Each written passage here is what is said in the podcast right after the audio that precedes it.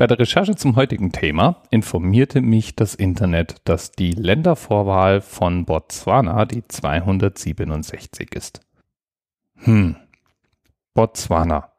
Was weiß ich noch gleich über Botswana?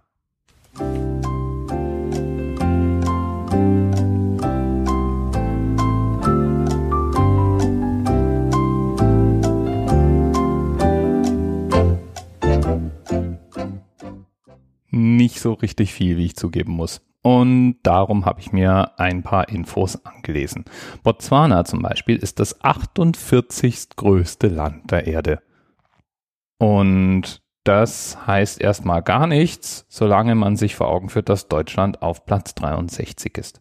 Und Botswana liegt nördlich von Südafrika, also am unteren Teil vom afrikanischen Kontinent. In diesem riesengroßen Land jedenfalls leben gerade mal zwei Millionen Menschen. Und die sind im Mittel 22,5 Jahre alt. Ein junger Staat also. Und ein dünn besiedelter Staat. Und auch, du magst es vermuten, ein infrastrukturmäßig eher niedrig entwickelter Staat. Früher war Botswana, so wie viele, viele andere Länder mal britische Kolonie. Und seit ihrer Unabhängigkeit von Großbritannien 1966 leben die Botswana in einer Demokratie. Ihre Hauptstadt heißt Gaborone, was für meine Ohren klingt wie eine italienische Pastasorte.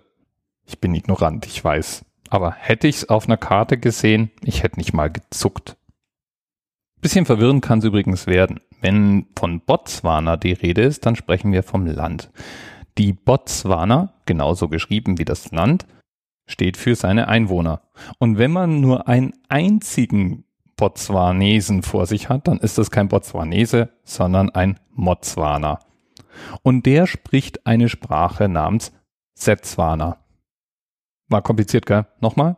Botswana ist das Land, Botswana sind die Bewohner, Motswana ist ein Bewohner und Setswana ist die Sprache. Und die gilt als die schwierigste Sprache der Welt weil sie nämlich nicht nur mehr Laute hat als jede andere Sprache, 112 an der Zahl, zum Vergleich, im Englischen sind es 45 Laute. Nein, 70 Prozent der Worte beginnen mit einer von 83 verschiedenen Schnalzlauten. Botswanas Wappen trägt zwei Zebras und das Wort Pula in einer Bauchbinde sozusagen. Pula steht für Regen und ist auch gleichzeitig der Name der Landeswährung. 100 Pula rechnen sich dabei in 8,35 Euro um. Das Wappen siehst du als Episodenbild auf der Webseite und es wirft eine wirklich wichtige Frage auf. Sind jetzt Zebras schwarze Pferde mit weißen Streifen oder sind Zebras weiße Pferde mit schwarzen Streifen? Achtung, Spoiler Alert.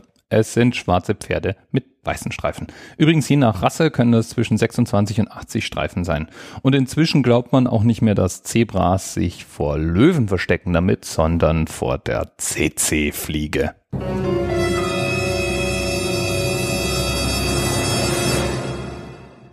Die benutzt nämlich wohl einfarbige Blöcke, wenn sie auf Nahrungssuche ist. Auf jeden Fall also dran denken, wenn du mal in Botswana auf Safari unterwegs sein solltest, Je bunter das Muster, desto besser. Zum Beispiel Hawaii-Hemden fallen mir da spontan ein. Habe ich aber noch nicht versucht. Und ich kann mir vorstellen, dass vielleicht so ein Hawaii-Hemd dann wieder viel interessanter für Löwenaufbeutesuche ist, aber man muss ja irgendwo mal Kompromisse machen. Zurück zu den Zebras oder generell zu Botswana. In Botswana gibt es ein berühmtes Naturspektakel zu beobachten. Oder besser gesagt, den Ort des Spektakels nämlich der Okavango-Sumpf und das Okavango-Flussdelta.